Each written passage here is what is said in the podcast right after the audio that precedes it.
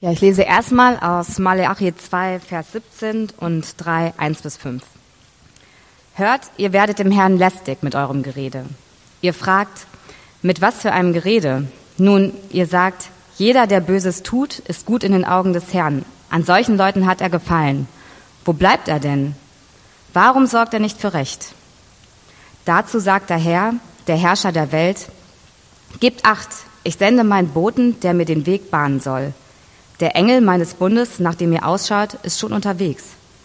Dann werde ich, der Herr, auf den ihr wartet, ganz plötzlich in meinem Tempel Einzug halten.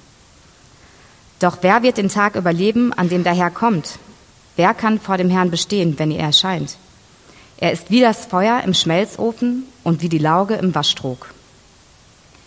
Ich komme herbei, um euch zu richten. Schon bald komme ich und trete als Zeuge auf gegen die Zauberer und die Ehebrecher, gegen die Meineinigen Einigen und gegen alle, die ihr Arbeiter um den gerechten Lohn bringen, Witwen und Waisen ausbeuten, den Fremden im Land ihr Recht verweigern und mich nicht fürchten, spricht der Herr der Heere. Und jetzt lese ich aus Matthäus 1, 18 bis 25. Und so wurde Jesus Christus geboren. Seine Mutter Maria war mit Jesus verlobt. Noch vor der Ehe erwartete Maria durch den Heiligen Geist ein Kind. Josef, Josef wollte nach Gottes Geboten handeln, aber auch Maria nicht öffentlich bloßstellen. So überlegte er, die Verlobung stillschweigend aufzulösen. Noch während er nachdachte, erschien ihm im Traum ein Engel Gottes und sagte, Josef, du Nachkomme Davids, zögere nicht, Maria zu heiraten, denn das Kind, das sie erwartet, ist vom Heiligen Geist. Sie wird einen Sohn bekommen, den sollst du Jesus nennen, denn er wird die Menschen seines Volkes von ihren Sünden befreien. Dies alles geschah, damit sich erfüllte, was der Herr durch seinen Propheten vorhergesagt hatte. Eine Jungfrau wird schwanger werden und einen Sohn bekommen. Den wird man Immanuel nennen. Das bedeutet, Gott ist mit uns. Als Josef erwachte, tat er, was ihm der Engel befohlen hatte und heiratete Maria. Er schlief aber nicht mit ihr bis zur Geburt ihres Sohnes. Josef gab ihm den Namen Jesus.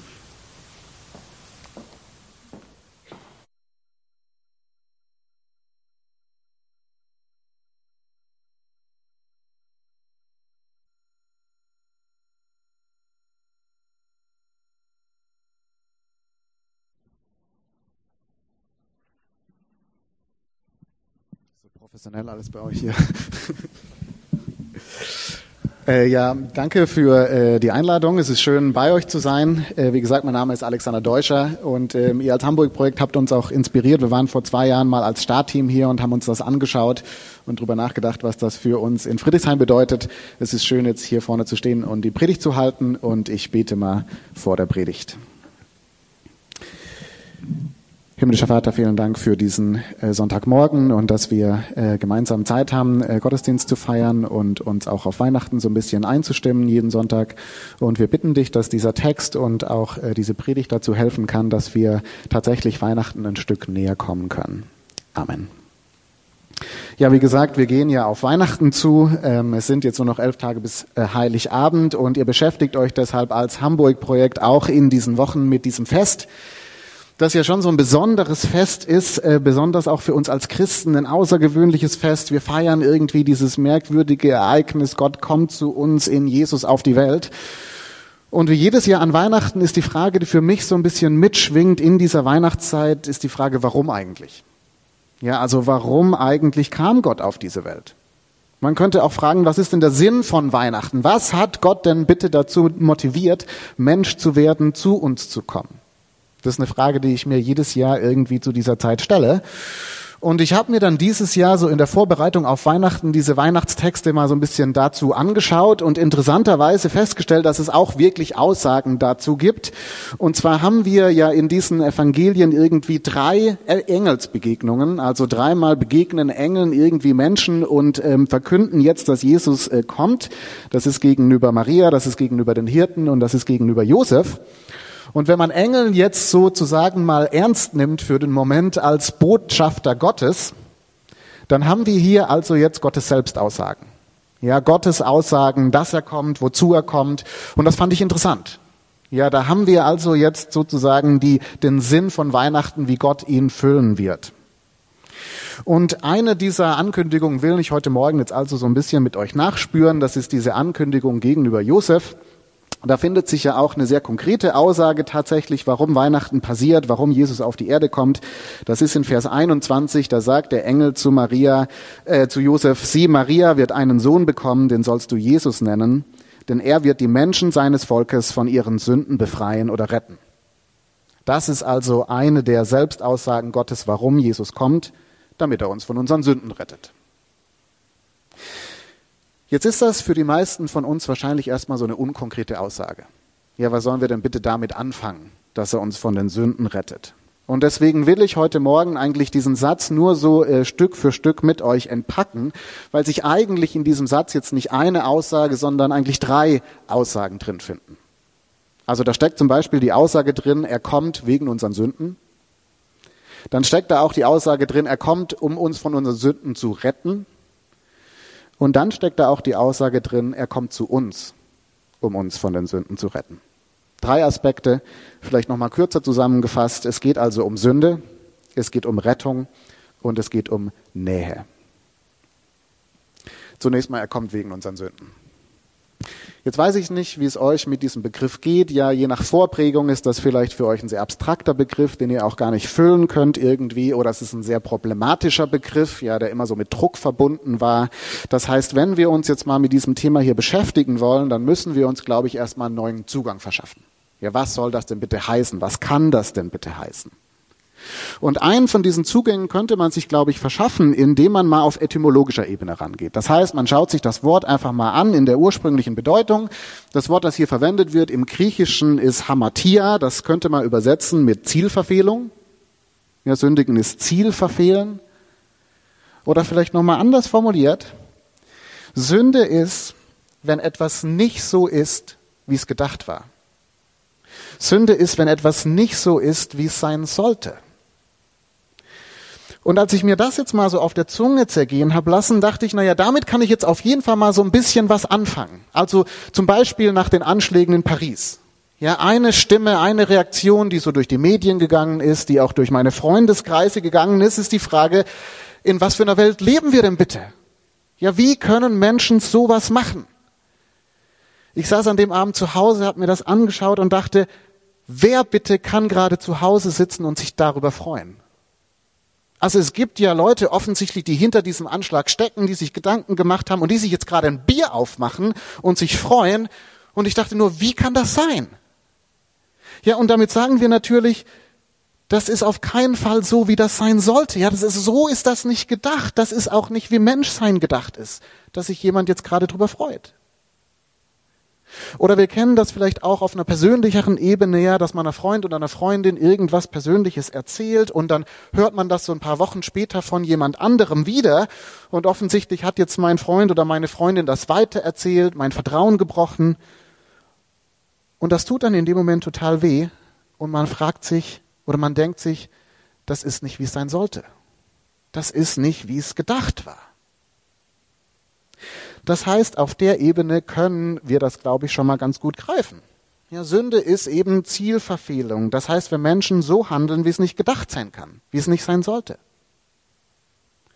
Und damit sind wir jetzt, glaube ich, auch schon ganz schön nah dran äh, dem, was die Bibel äh, damit meint, wo Sünde, glaube ich, nochmal spezifischer bedeutet, wenn wir das nicht leben, wofür wir geschaffen sind, wenn wir das nicht leben, wie sich Gott unser Leben vorgestellt hat, und ich fand das dann so eine ganz hilfreiche, eine spannende Definition eigentlich, gerade wenn wir diese Definition jetzt nehmen und sie so mal auf unsere drei Beziehungen anwenden, die wir als Menschen so haben. Ja, wir Menschen haben ja alle irgendwie drei Beziehungen, in die wir gestellt sind.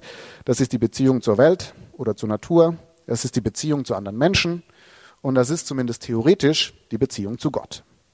Und ich fand es jetzt mal interessant, Sünde sozusagen an diesen drei Aspekten durchzuspielen. Also zum Beispiel in Beziehung auf die Schöpfung oder die Natur. Naja, wozu sind wir geschaffen als Menschen? Wozu sind wir da in dieser Beziehung? Ich denke, man könnte mal sagen, einfach gesagt, wir sind da, sie zu verwalten, sie zu pflegen, gut für sie zu sorgen. Das heißt, was ist dann Sünde? Naja, Sünde ist dann, wenn wir die Schöpfung missbrauchen. Wenn wir sie mutwillig zerstören, wenn uns einfach mal völlig egal ist, welche Konsequenzen unser Handeln für die Natur hat. Also um das mal praktisch zu machen, wenn es uns also völlig egal ist, dass für das Fleisch, das wir so essen, Tiere in furchtbaren Verhältnissen übereinander gestapelt werden, Hauptsache ich habe mein Fleisch, oder wenn wir die Tatsache völlig ignorieren, dass mit jedem Flug, den die Menschheit so vollführt, das Ozonloch immer größer wird, Lebensräume von Tieren und sogar Menschen gefährdet werden, aber wir einfach sagen, hey, das kostet nur 30 Euro und ich brauche jetzt einfach mal Kurzurlaub, ja, das ist oder wäre nach dieser Definition Sünde. Sünde ist quasi genau dann, wenn die Natur aufschreit, so kann es nicht gemeint sein. Das ist nicht, wie es sein sollte. Oder nehmen wir die Beziehung zu anderen Menschen. Ja, wozu sind wir da geschaffen? Naja, man könnte wieder ganz einfach sagen, wir sind auf jeden Fall mal dazu geschaffen, dass wir andere als Menschen behandeln. Mit aller Würde, die dem anderen so zusteht. Das heißt, was ist dann Sünde? Naja, ganz einfach, wenn wir Menschen Würde entziehen. Wenn wir sie für andere, für unsere eigenen Interessen ausnutzen, den Menschen sozusagen nicht mehr sehen, uns es also völlig egal ist, welche Konsequenzen unser Handeln für andere Menschen hat. Beispiel dafür wäre vielleicht, keine Ahnung, wenn wir äh, zum Beispiel bewusst den billigsten Artikel kaufen, ob das jetzt Lebensmittel sind oder Kleider sind, auch wenn uns eigentlich völlig klar ist, dass dieser Preis ja nur deshalb so niedrig sein kann, weil Menschen dafür ausgebeutet werden, ja, aber es ist uns irgendwie egal, weil es schont ja unseren Geldbeutel. Oder ein Beispiel könnte oft sein, wie, wie kapitalistisch wir manchmal an Freundschaften oder Beziehungen rangehen, wo wir immer so die Frage vor allem im Hinterkopf haben, was bringst du mir? Was kann ich rausholen aus der Beziehung zu dir? Ja, wenn, wenn das Angebot stimmt, dann können wir befreundet sein und Beziehungen eingehen, aber wenn du mir nicht mehr passt, wenn du mir nicht gibst, was ich will, dann bin ich eben hier wieder raus. Das ist nach dieser Definition Sünde. Sünde ist es quasi genau dann, wenn der andere aufschreit und sagt, so kann das nicht gemeint sein. Das ist nicht, wie es sein sollte. Und zu guter Letzt, wenn wir das jetzt mal auf unsere Beziehung zu Gott anwenden wollen, naja, wozu sind wir da geschaffen?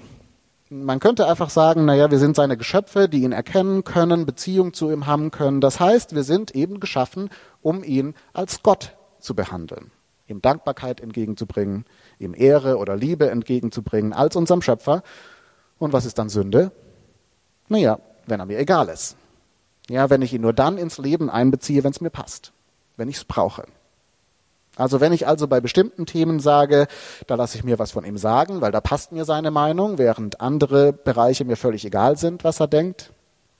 Oder wenn ich so die zehn guten Dinge in meinem Leben einfach nicht sehen will, nicht dankbar bin dafür, dass ich gesund bin, dass ich Menschen kenne, dass ich Freunde habe, dass ich ein Dach über dem Kopf habe, vielleicht sogar einen Job, dass ich mir Sachen leisten kann, dass ich in Urlaub gehen kann, so viele Möglichkeiten habe, also mein Leben zu gestalten und mich das alles nicht interessiert, ich wütend auf ihn bin, weil eben eine Sache fehlt, die ich unbedingt haben will und die er mir einfach nicht gibt. Ja, das wäre sozusagen nach dieser Definition Sünde. Wenn wir Gott nicht als größte und wunderbarste Person des, des Universums verehren, dem wir eben alles zu verdanken haben. Das ist also vielleicht mal eine Definition von Sünde, die zumindest ich so ein bisschen besser greifen konnte, sage ich mal, wenn wir also so handeln, wie es nicht sein sollte, wenn unser Gegenüber aufschreit und wir aber irgendwie nur uns selbst im Blick haben. Und die Aussage des Textes ist jetzt, Jesus kommt wegen unserer Sünde. Gott kommt wegen unserer Sünde. Und an der Stelle sollte uns eigentlich jetzt so ein bisschen ungemütlich werden. also wir haben ja gerade diesen zweiten Text gelesen, neben dieser Weihnachtsgeschichte, den Text aus Maleachi, wo genau diese Frage so ein bisschen verhandelt wird. Was wird passieren, wenn Gott zu uns kommt? Was wird passieren, wenn Gott jetzt also konkret auf diese Erde kommt? Wie wird er reagieren auf uns? Wie wird er auf unsere Sünde reagieren? Und die Antwort, die der Text hier gibt, lautet schlicht, naja, er wird richten. Er wird verurteilen. Er wird uns ins Gesicht sagen, was falsch gelaufen ist. Er wird uns zur Verantwortung ziehen. Er wird Sünde bestrafen. Und da werden dann Bilder aufgemacht, ja, vom Feuer im Schmelzofen oder von der Lauge im Waschtrog, ja, nach dem Motto, da wird so aufgeräumt, da wird sauber gemacht, da wird's mal richtig unangenehm.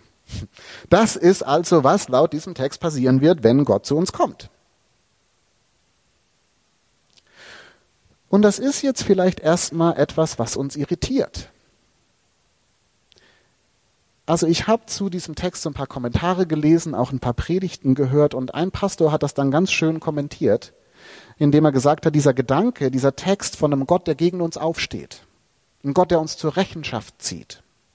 Das ist etwas, da kommen wir so als moderne, aufgeklärte Mitteleuropäer irgendwie nicht mehr mit.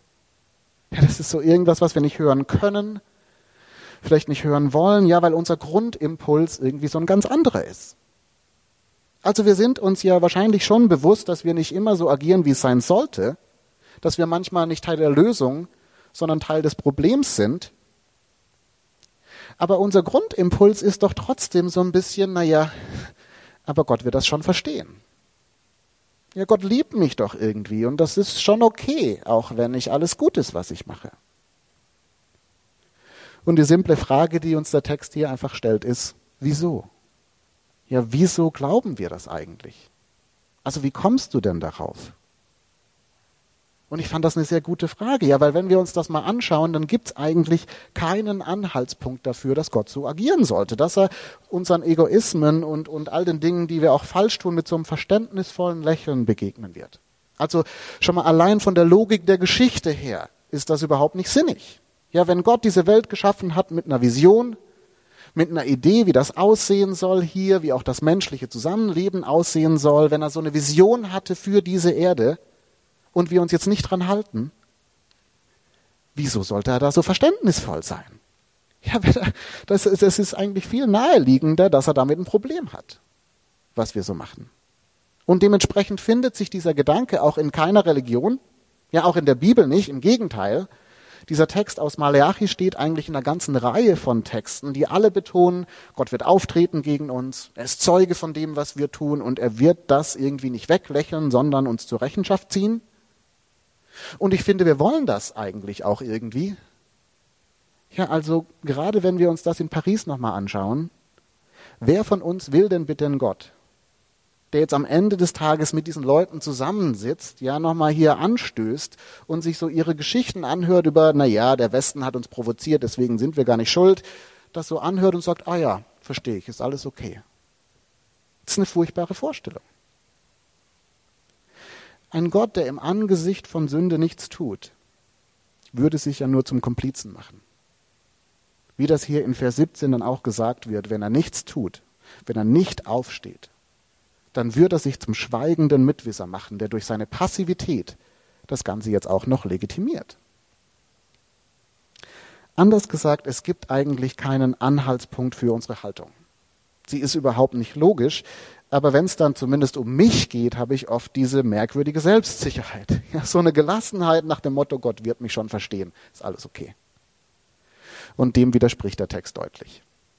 Es wird hier gefragt, wer wird den Tag überleben, an dem der Herr kommt, wer kann vor ihm bestehen? Und die implizite Antwort ist natürlich keiner. Wir sind alle Teil des Problems dieser Welt und Gott wird uns zur Rechenschaft ziehen. Und da können wir noch so lange denken, ich bin aber einer von den Guten. Diese Selbstsicherheit wird wegschmelzen, wie der Dreck im Schmelzofen sozusagen. Das ist also erstmal die schlechte Nachricht von Weihnachten. Jesus kommt wegen unseren Sünden. Er muss wegen unseren Sünden kommen. Und das ist erstmal kein schöner Gedanke eigentlich, sondern eher einer, der uns so ein bisschen durchrüttelt, könnte man sagen. Jetzt wird das Ganze ja aber zu einer guten Nachricht hier zu einer sehr guten Nachricht sogar, weil der Engel Josef jetzt eben nicht ankündigt, Jesus kommt, um die Sünden zu bestrafen, sondern eben um uns von den Sünden zu retten. Deshalb auch der Name Jesus, Jeshua, das bedeutet wörtlich übersetzt Gott rettet. Und das ist dann auch das, was man an Weihnachten erstmal feiern kann, was wir feiern können, dass Gott eben jetzt durch Jesus einen Weg gefunden hat, einerseits gerecht zu handeln, das heißt über unsere Sünden jetzt nicht hinwegzusehen und sich damit zum Komplizen zu machen, andererseits aber trotzdem für uns zu handeln, uns zu verschonen, ja, uns nicht seinem Zorn zu überlassen. Das ist die Weihnachtsgeschichte, das ist die Brillanz von Weihnachten. Denn jetzt wird Jesus also Mensch, er kommt auf diese Welt als Mensch, er wird also Teil des Problems, könnte man sagen. Und dann gibt er uns durch sein Leben so eine Idee, so eine Vision davon, wie das Leben ursprünglich gedacht war, also was Zieltreffen sozusagen geheißen hätte. Und dann stirbt er am Ende stellvertretend als Mensch, als Teil des Problems für uns am Kreuz, um diese Schuld zu bezahlen, um Gottes gerechtfertigten Sohn auf sich zu nehmen. Das ist das Evangelium. Das ist die großartige Sache, die wir zu Weihnachten feiern können. Und jetzt könnte man an der Stelle sagen, naja, Alex, okay, aber warum denn jetzt dann der ganze erste Punkt? Ja, also warum müssen wir uns jetzt so viel mit Sünde auseinandersetzen? So ein altes Wort, ungemütliches Thema. Es reicht doch jetzt quasi zu wissen, dass Gott uns vergeben hat, dass alles schön ist, dass wir an Weihnachten das feiern können. Ja, warum noch so dran groß rummachen an diesem Thema? Und die einfache Antwort darauf lautet, dass es hier im Text eben nicht heißt, er ist gekommen, um unsere Sünden zu vergeben, sondern es heißt, er ist gekommen, um uns von unseren Sünden zu retten. Er ist gekommen, um uns von unseren Sünden zu befreien. Anders gesagt, wozu Gott jetzt auf die Welt kommt, ist eben mehr als nur uns die Konsequenzen unserer Sünde wegzunehmen, sondern er ist eben tatsächlich gekommen, um auch dagegen, gegen die Sünde etwas zu tun um uns aus dieser Spirale der Selbstbezogenheit und Ich-Zentriertheit rauszuholen. Dazu ist er gekommen. Das will er gerne verändern. Und dazu wählt er jetzt eben einen Weg, den wir im ersten Moment vielleicht so ein bisschen ungewöhnlich finden. Und was ich damit meine, ist Folgendes. Also die Frage, die ja jetzt quasi im Raum steht so ein bisschen, ist die Frage, wie kommen wir denn raus aus falschen Mustern? Wie kommen wir denn raus aus den, den Dingen, die wir falsch machen im Umgang mit der Schöpfung, in unseren Freundschaften und Beziehungen, im Umgang mit Gott? Wie können wir so ein bisschen weniger Teil des Problems werden und mehr Teil der Lösung? Wie kann das gehen? Und ich weiß nicht, wie es euch mit dieser Frage geht. Ich zumindest habe so einen Grundimpuls wiederum als westlich geprägter Mensch. Ich würde sagen, na ja, wir brauchen Bildung, wir brauchen Anleitung, wir brauchen Instruktion. Also wir müssen die Leute einfach mal informieren, was sie mit ihrem Fleischkonsum eigentlich anrichten und was sie mit ihren Billigflügen da irgendwie anrichten. Oder wir müssen die Leute einfach trainieren darin, besser zu werden im Umgang in ihren Freundschaften und Beziehungen, mit dem Partner respektvoll umgehen, auch wenn es mal schwierig wird. Ja, das ist so meistens mein Ansatz. Aufklärung, Lebensweisheiten, an das Gute im Menschen appellieren. Nur dass, wenn ich mal ehrlich bin, mir inzwischen längst so ein bisschen bewusst ist, dass es nicht so einfach ist. Ja, weil dieser Optimismus, was den Menschen betrifft, sich oft irgendwie nicht in die Realität umschlägt. Also wir wissen, glaube ich, zum Beispiel inzwischen alle, dass Kleidungsstücke für zwei Euro jetzt tatsächlich nur durch Ausbeutung irgendwie so billig sein können. Und trotzdem kaufe auch ich im Zweifelsfall immer mal wieder solche Sachen ein. Ja, und es gibt sogar inzwischen Menschen, die sich noch beschweren darüber, wenn diese ausgebeuteten Leute inzwischen als Wirtschaftsflüchtlinge hierher kommen. Ja, also das ist offensichtlich jetzt nicht nur die mangelnde Information, die das Problem ist, sondern irgendwie auch unser Drang, so viel wie möglich, so günstig wie möglich für uns selbst zu haben und unsere Privilegien nicht zu teilen. Oder die meisten von uns haben auch so eine Vorstellung davon im Kopf, wie gute Freundschaft aussehen kann. Ja, das muss man eigentlich niemandem mehr erklären. Und trotzdem kriegen wir es immer wieder hin, Freunde eiskalt fallen zu lassen, wenn wir das Gefühl haben, es bringt nichts mehr. Das heißt, es liegt eben nicht nur daran, dass wir alle lernen sollten, wie gewaltfreie Kommunikation funktioniert, sondern wir sollten, es liegt irgendwie an diesem Ding in unserem Herzen, dass wir eben uns schwer damit tun, so den anderen vor allem in den Blick zu kriegen, seine Bedürfnisse auch zu sehen.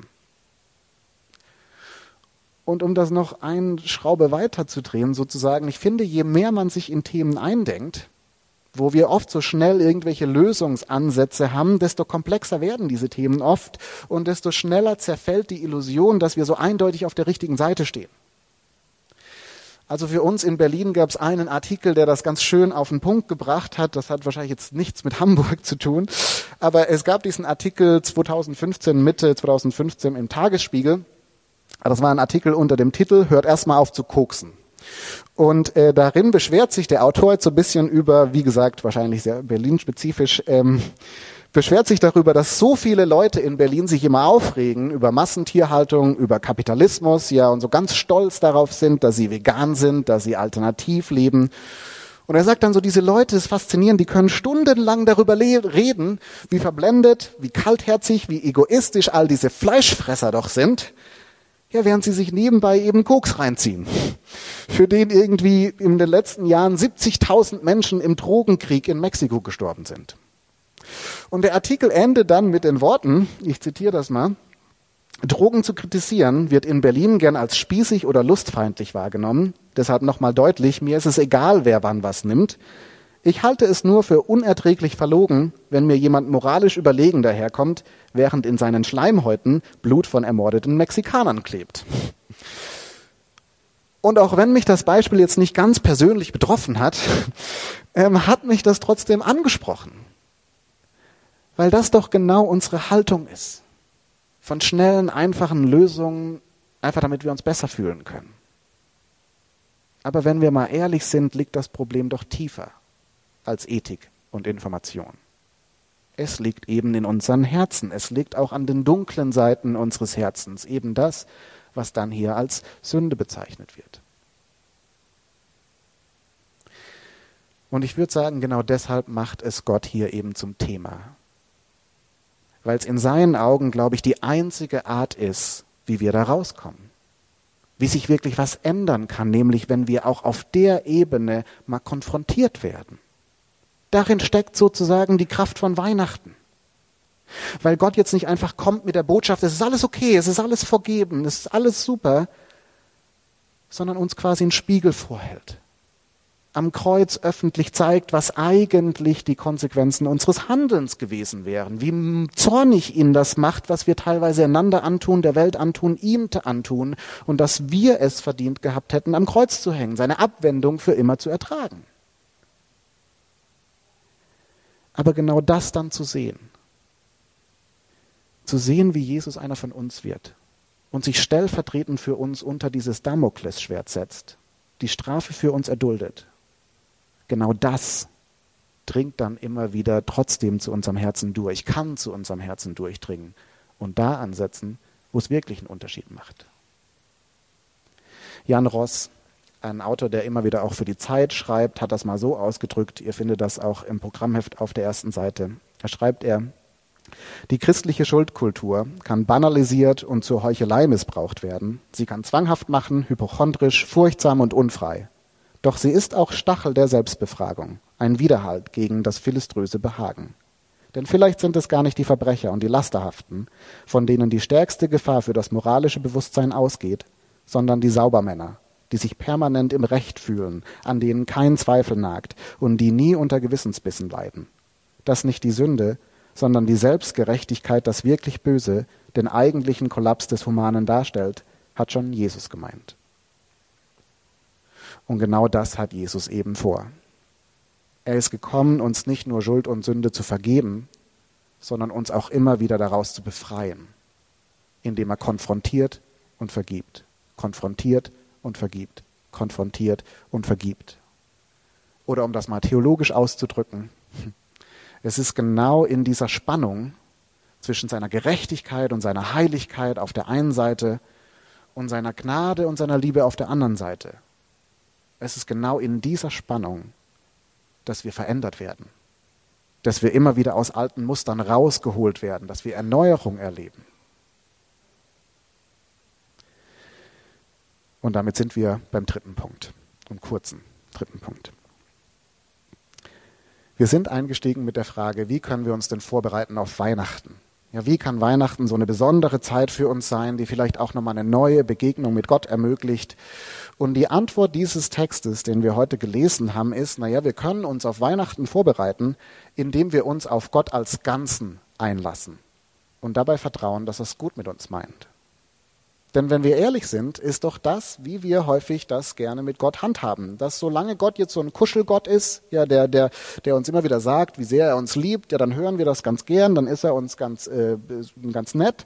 Aber solange, sobald er uns dann mal herausfordert, laufen wir davon. Wollen wir das nicht? Ja, er ist doch da, dass wir uns besser fühlen können. Das ist so ein bisschen seine Rolle. Also vor zwei Wochen hat der Matthias äh, hier C.S. Lewis zitiert, den ich auch zitieren muss an der Stelle, weil das so gut passt. Ja, C.S. Lewis hat das mal so gesagt, wir wollen keinen Vater im Himmel, sondern wir wollen einen wohlmeinenden Großvater im Himmel. Also einen, der eben da sitzt und alles gut findet, was wir machen, der sich nicht beschwert, wenn wir uns nicht melden, aber an Weihnachten immer fleißig Geld sendet. Und der Punkt ist natürlich, das ist so ein bisschen wie wenn jemand zu dir sagen würde, ich finde dein Gesicht so schön, aber deine Stimme gefällt mir nicht ja, also kannst du bitte immer die Klappe halten und ich kann dich einfach anschauen, dann haben wir eine ganz tolle Beziehung, du und ich. Ja. Das ist so total lächerlich. Da würde ein ganz wesentlicher Teil von dir verloren gehen. Und in der Gottesbeziehung ist das eben noch viel tragischer. weil damit eigentlich die Kraft verloren geht, die in ihr steckt, die im Evangelium steckt, die Kraft, die uns bewegt, die uns prägt, die uns verändert. Christus ist eben gekommen, um uns von unseren Sünden zu retten.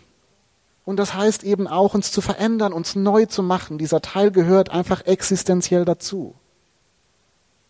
Man könnte das auch so formulieren, solange du die Distanz Gottes nicht kennst, wird dir seine Gnade nichts bedeuten. Und solange du die Kritik Gottes nicht kennst, wird dir seine Liebe nichts bedeuten. Das heißt, wenn du den Eindruck hast, dass dein Glauben irgendwie kraftlos ist, dass es so ein bisschen seicht und schön vor sich hin plätschert, aber irgendwie keinen Unterschied macht, dann könnte es genau daran liegen, weil die Ankündigung von Jesus hier sagt, solange er dich nicht konfrontieren darf, hast du keine wirkliche Beziehung zu ihm. Er wird dich konfrontieren. Er wird dir den Spiegel vorhalten. Auch dazu ist er gekommen, um Klarheit zu bringen, um Veränderung zu schaffen. Darunter macht er es nicht, sozusagen.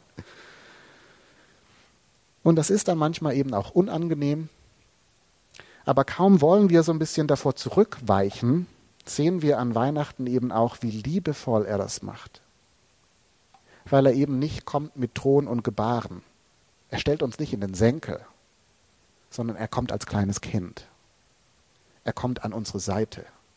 Er kommt auf Augenhöhe mit uns. Jesus ist so ein bisschen wie der große Bruder, der sich so den Anschiss der Eltern erstmal abholt dafür, dass jemand die Vase mutwillig zerstört hat. Und danach kommt er zu uns ins Zimmer, setzt sich neben uns, legt den Arm um uns und sagt, es ist alles okay. Ich habe die Ohrfeige gefangen, ist alles gut. Aber warum hast du es denn gemacht? Er ist an unsere Seite gekommen, um uns von unseren Sünden zu retten. Und damit kann er zu unserem intimsten Vertrauten werden zu deinem intimsten Vertrauten werden, mit dem du deine Siege feierst, mit dem du deine Zweifel teilst, aber mit dem du eben auch durch deine Niederlagen gehen kannst, vor dem du nichts verbergen musst. Wie Bonhoeffer das gesagt hat, er will dich sehen, wie du bist, und er will dir gnädig sein. Dazu wurde es Weihnachten. Amen.